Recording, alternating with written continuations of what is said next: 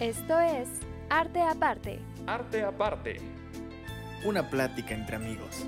con café y una dosis de arte. Hola, hola, hola, bienvenidos a Arte Aparte, el programa donde analizamos sus obras favoritas desde una perspectiva diferente. El día de hoy vamos a analizar a un autor muy, muy contemporáneo, diría yo. Tal vez no actual, pero sí eh, influyente en el siglo pasado. Pero no podemos hacerlo sin antes presentar a mi queridísima mesa que me acompaña el día de hoy. Aquí al lado, bueno, no al lado, pero aquí en llamada tengo a Diana. ¿Cómo estás? Muy bien, Omar. Afortunadamente, como dices, no al lado, porque pues violación de los códigos de sana distancia y pues Sí. todavía estamos en, en, en COVID, cobicho, pandemia, pero muy, muy, muy feliz de estar aquí otra semana. Ya me hacía falta, honestamente, todos los temas que me he perdido, pero pues este no, este era imperdible. Exacto, sí, sí, sí. Y qué bueno que estés con, de regreso con nosotros. Y también aquí al lado, no en, en presencial, pero en, en la pantalla, En tengo a. Alessandro. ¿Cómo estás, Alessandro? Hola, súper contento de, estar aquí enfrente de la pantalla y viéndolos a ustedes dos en ella. Ya te extrañábamos, la verdad, Diana, si nos hiciste falta y pues estoy muy contento de tenerte aquí y también de el gran tema que es una de las artes más recientes que hay. No, o sea, bueno, no es como que tenga 10 años, pero no tiene la antigüedad de muchas otras de las que hemos hablado. Sí, sí, sí, creo que es eh, algo muy interesante poder hablar por fin de una de estas artes que tal vez no sea considerada dentro de las bellas artes, pero aún así tiene mucha, mucha riqueza y es lo que vamos a descubrir el día, el día de hoy. Y para los que se estén muriendo de curiosidad, pues rápidamente les digo, vamos a hablar de fotografía y más específicamente de un fotógrafo del siglo pasado, francés, que se llama Henri Cartier-Bresson, espero haberlo pronunciado correctamente, eh, el cual pues tuvo una trayectoria muy muy importante, tanto que recibió el apodo de El Ojo del Siglo por todos sus trabajos fotográficos que llevó a cabo durante, pues sí, el siglo XX. Pero creo que Diana está más calificada que yo para hablar sobre el tema, así que Diana, rífate. No, muchas gracias, pero aquí todos estamos calificados para poder apreciar eh, la grandeza de, de Henry. Como dices, eh, creo, creo que es aceptable no, no pronunciar perfectamente su nombre, pues, pues, estamos hablando en español, entonces vamos a usar como la versión pues mexicanizada de su nombre, Quique. no es cierto. Pero eh, eh, el Ricky, el Ricky Cartier-Bresson.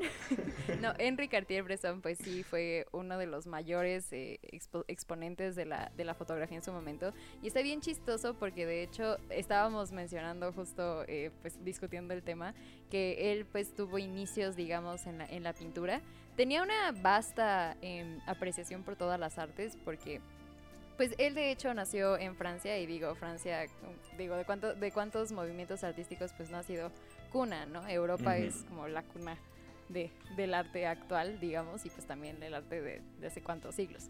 Pero bueno, o sea, no, no me quiero desviar demasiado, él es francés y de hecho nació en, este, en Chanteloup, en Brie, o Ajá. Chanteloup en Brie, si estamos en México.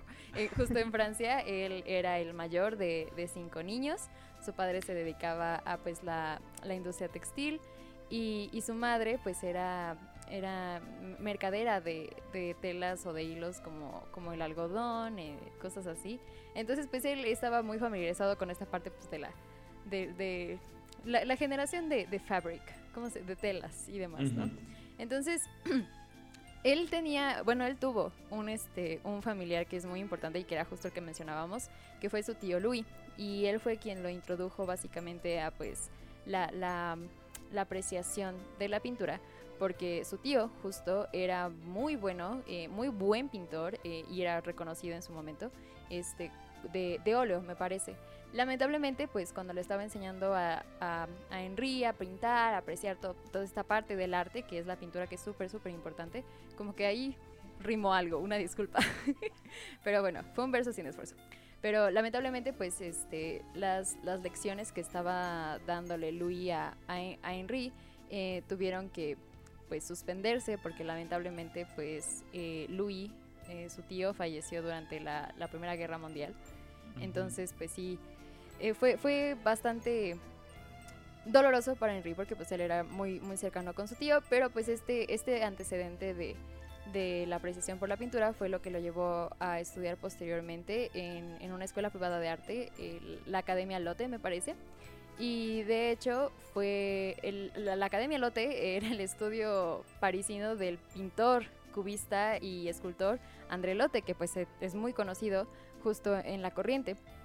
Les mencionaba, y me quiero regresar un poquito porque les mencionaba que sí tenía varias apreciación por varias disciplinas del arte porque eh, cuando él estaba en su primera escuela, cuando era un poquito más chiquito, estaba en el École Fenelon, me parece, sí. Y eh, eh, este, este, esta escuela era católica, que de hecho le estaba preparando para su, su, educación pues más posterior. Y una gobernadora que, a la que le decían Miss Kitty, venía del otro lado del canal, o sea, ella era británica, y pues ella fue la que lo introdujo al idioma inglés, que le gustó mucho a Henry.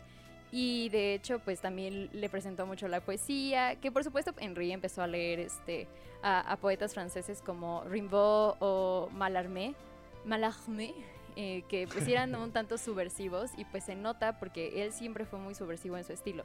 O sea, siempre, obviamente las personas de las que, de las que escuchamos, los artistas de los que escuchamos que han trascendido, pues siempre hacen algo distinto con lo que con lo que con la disciplina en la que se desempeña, ¿no? Pero siento que ya hablo un montón y es que la verdad hay muchísimo de lo que hablar de Henry, pero básicamente es su trasfondo este artístico. Él creció en Francia, eh, apreciaba pintura, arte, música incluso también, este, eh, la poesía y pues al final se, se quedó con la fotografía y la verdad es que el mundo de la fotografía se lo agradece un montón.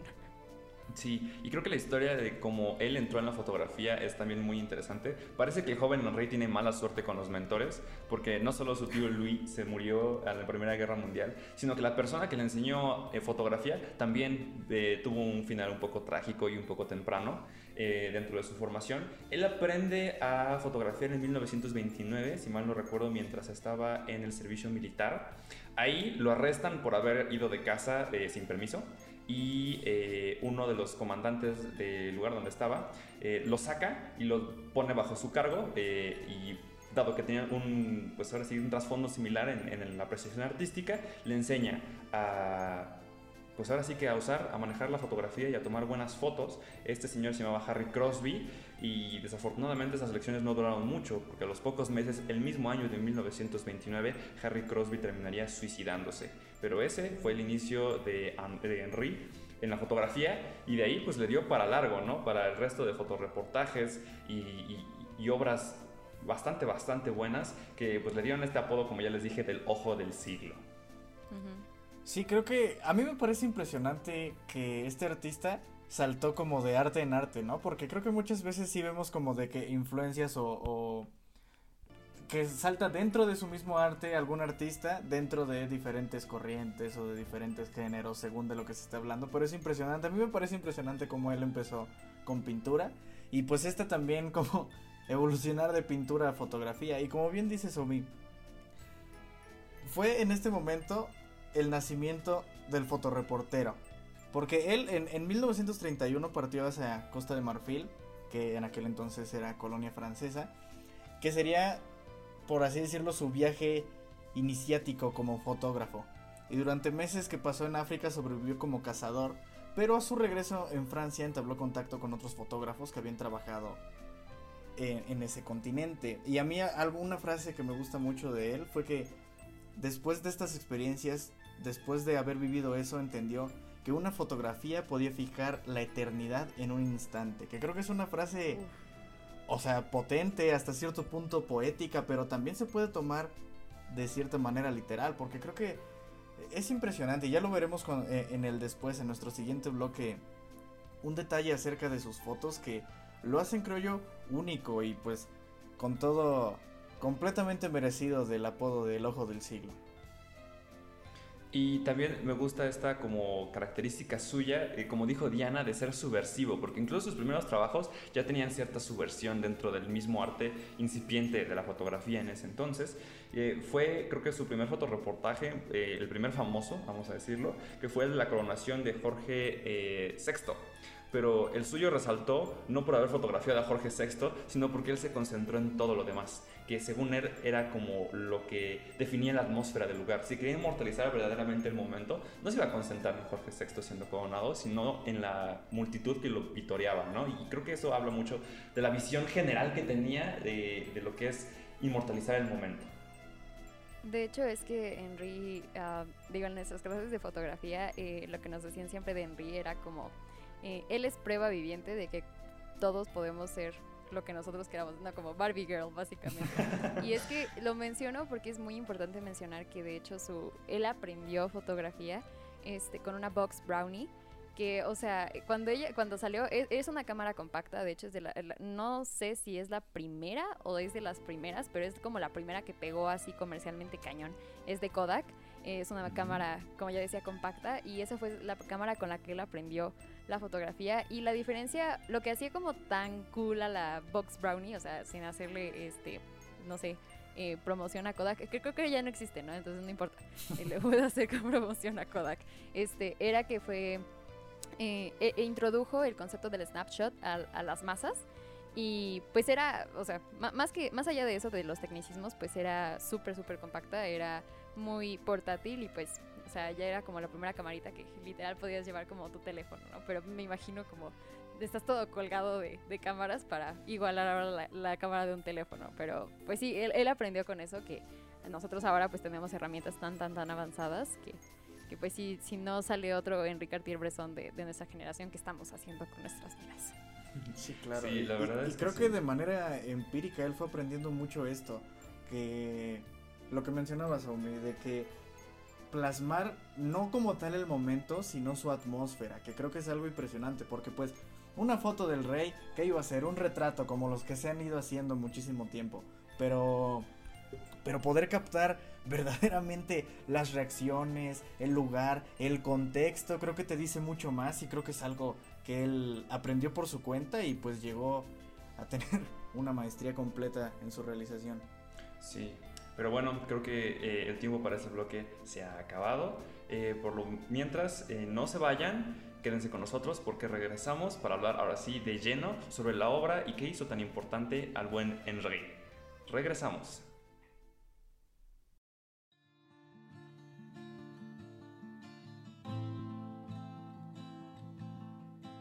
Y estamos de vuelta con este segundo bloque y vamos a abrirlo con algo que es bien fundamental y bien importante para entender a Enrique Cartier-Bresson, que es eh, la teoría que él presenta, no una teoría formalmente, pero pues sí, él, mete mucho esta idea del instante decisivo, que él decía de hecho que era eh, justo, justo el momento en el que coincidía tu ojo, tu corazón y tu mente, y que justo ese momento era el perfecto para realizar la fotografía. Y de hecho, o sea, va mucho más allá de eso, por supuesto, esa es una interpretación pues un tanto poética y todo, pero lo que él decía era que el instante decisivo pues era justo aquel que te iba a permitir como saber capturar toda la historia en una sola fotografía, que sabemos que pues eh, a veces las fotografías eh, son un poco biased, están un poco prejuiciosas, prejuiciadas, digamos, este, en cuanto al encuadre y demás, pero, pero él creía que de verdad era posible capturar toda, toda la historia si es que hacías la foto en el instante decisivo. ¿Qué opinan ustedes al respecto? Pues yo, yo opino que tienen la razón y la verdad es que no por nada eh, era considerado sigue siendo considerado como el maestro de la fotografía cándida, ¿no? Esa fotografía que se hace al momento y sin que nadie lo espere. Y me da mucha risa, por ejemplo, una anécdota que él decía, que era que su experiencia como cazador realmente fue la que le dio el sigilo necesario para poder tomar estas fotografías. Tanto así que creo que las de su cámara que usualmente eh, utilizaba, que era blanco, que, perdón, que era negro con plateado, él pintaba de negro las partes plateadas para que la cámara se viera aún menos y así poder tomar las fotos sin que nadie se diera cuenta. Y creo que eso habla mucho como de esta teoría del instante decisivo, porque también parte del instante decisivo es que no sepas que te están retratando, ¿no? Porque uno tiende a cambiar su postura y su actitud cuando saben que te están viendo y él solo era como inmortalizar en un clic todo lo que este, era el momento que él estaba viendo, como si lo estuvieras tú viviendo en ese momento. Y siento justo que este concepto del instante decisivo es, si no el más, de los más famosos eh, conceptos fotográficos. Creo que cualquiera que se dé a la tarea de investigar un poco acerca de fotografía, ya sea de apreciarla o tomarla, sin duda se va a cruzar con este concepto. Y es que es algo básico como para este tipo de fotografías. Porque digamos, como fotógrafos uno puede poner empezar como a poner su set y organizar la distribución y todo acerca de su fotografía, cosa que también es muy admirable, pero lo que hacía Henri era encontrar la perspectiva adecuada de la cual tal lugar tuviera su atractivo, tal lugar tuviera una historia que contar, que creo que es algo impresionante. Y es que hay muchas de las fotos en las que puedes apreciar justo esto de que medio segundo después que hubiera apretado su botoncito, que hubiera apretado su cámara y la foto, o sea, hubiera sido buena, claro, pero hubiera perdido la majestuosidad que él le podía dar. Algo que también es bien difícil, pero bien, bien, bien difícil, y justo como lo dices, ¿no? Que él lograba, pues tenía buen ojo, o sea, él decía como, donde pongo el ojo, pongo la foto. Básicamente, ¿no? O sea, era un máster en eso, pero algo que también es increíble de sus fotos es que tienen composición. O sea, no estoy diciendo que cualquiera pueda, ah, sí, este, en este, así como dices, ¿no? Que cinco segundos después o incluso una milésima de segundo antes o después no, no habría sido el, el instante decisivo, ¿no? No estoy diciendo que todos podamos encontrar ese momento perfecto, eh, lograr una candidez, este, pero él hacía eso y eh, de, de nuevo dices que tenía una muy buena perspectiva pero además tenía mucha composición dentro de sus fotos, que es algo que muchas personas se la pasan toda su vida estudiando y aún así no lo logran porque pues es, es algo que, que este señor, híjole, e, es, el padre de la fotografía, es el padre del fotoreportaje que ya también mencionábamos un poquito en el bloque anterior, este, porque de veras él, él tenía una comprensión tan innata, tan, tan empírica de la fotografía que pues eso le permitía salir a hacer una foto y ¡pum! Obra de arte. Obviamente no estoy diciendo que no haya tenido preparación, ¿no? Pero pues toda esta apreciación que, que él desarrolló durante su juventud realmente rindió frutos, porque pues o sea, ves las fotos de Enrique Cartier-Bresson y dices como Jesús, jamás en mi vida voy a poder hacer esto. No, claro, y parte de lo que dices creo que lo puedes ver mucho en, casi cualquier foto que agarres de él, que tiene una parte de composición que claramente ya estaba quieta, claramente él encontró ese lugar, esa perspectiva, lo repito, y tiene también ese elemento que, por poner de ejemplo un par de fotos, o va pasando un ciclista, o va pasando un señor saltando, o algo así, que puedes ver la composición que él encontró en el entorno que tenía y que la encontró de manera perfecta y supo apretarle en el momento preciso como para que un elemento más a esa historia se uniera. Exacto. Uh, hablando rapidísimo de una foto antes de pasar al, siguiente tema, justo que mencionas ahorita como el señor en la bicicleta y demás, que es una foto súper, súper famosa de Enrique Cartier-Bresson. Eh, el señor que está saltando en un, eh, sobre un charco, una milésima de segundo después, y, y su reflejo ya no habría estado así porque ya habría tocado el agua y su pie está justo a punto, a punto a nada de tocar pues el charco en el que está saltando y se ve preciosa la foto, es, es un máster. Bueno, era un máster, nuestro querido Enrique Bresson. Sí, sí, sí, y bueno, nada más expandiendo un poco más sobre esta fotografía en específico. Eh, la verdad es que tiene tantos elementos que es increíble cómo nada más la captó en un solo momento, porque está el señor saltando el charco y atrás está una pareja peleándose con un paraguas, pero a la vez como abrazándose, y más, más al fondo está la Torre Eiffel. Y todo eso como que conspira para hacer esta, esta impresión del momento, esta atmósfera que él siempre buscaba. Pero aún así sigue siendo una fotografía cándida. Obtuvo todos estos elementos al momento. Todo eso lo hizo así que dos segundos dijo, órale, vámonos. Y le tomó, y le tomó la foto. Entonces es, es increíble como cómo logra estas cosas. Y también es increíble todo lo que hizo para no solo el arte fotográfico, sino también para la industria fotográfica, porque él fundó, junto con unos amigos fotógrafos, la primera agencia fotográfica que era completamente cooperativa. Es decir, eh, le permitía una libertad de copyright y creativa a sus miembros que no se había visto en ese entonces y es la agencia Magnum, que de hecho sigue existiendo. Eh, ahora sí que es padre del fotoreportaje y también padre de una de las ideas eh, pues, más prevalecientes, yo creo que en la fotografía y en general en cualquier arte, que es que el artista tenga derecho a usar sus obras como él quiera, ¿no? Que tenga, eh, pues ahora sí que el copyright para sí mismo y que pueda decidir dónde pone y dónde no pone las fotografías, porque en ese entonces las agencias se quedaban con los copyrights de, de las fotografías y podían ponerlas en cualquier lado sin necesariamente pagarle al, al fotógrafo. Entonces creo que, creo que hizo una gran contribución no solo al arte con, eh, y a la teoría de la fotografía, sino también a la industria como tal. Eh, y pues creo que viene como anillo al dedo porque pues el arte es muy bonito, sí, pero pues, también tiene eh, otros trasfondos, ¿no? Un poquito más corporativos.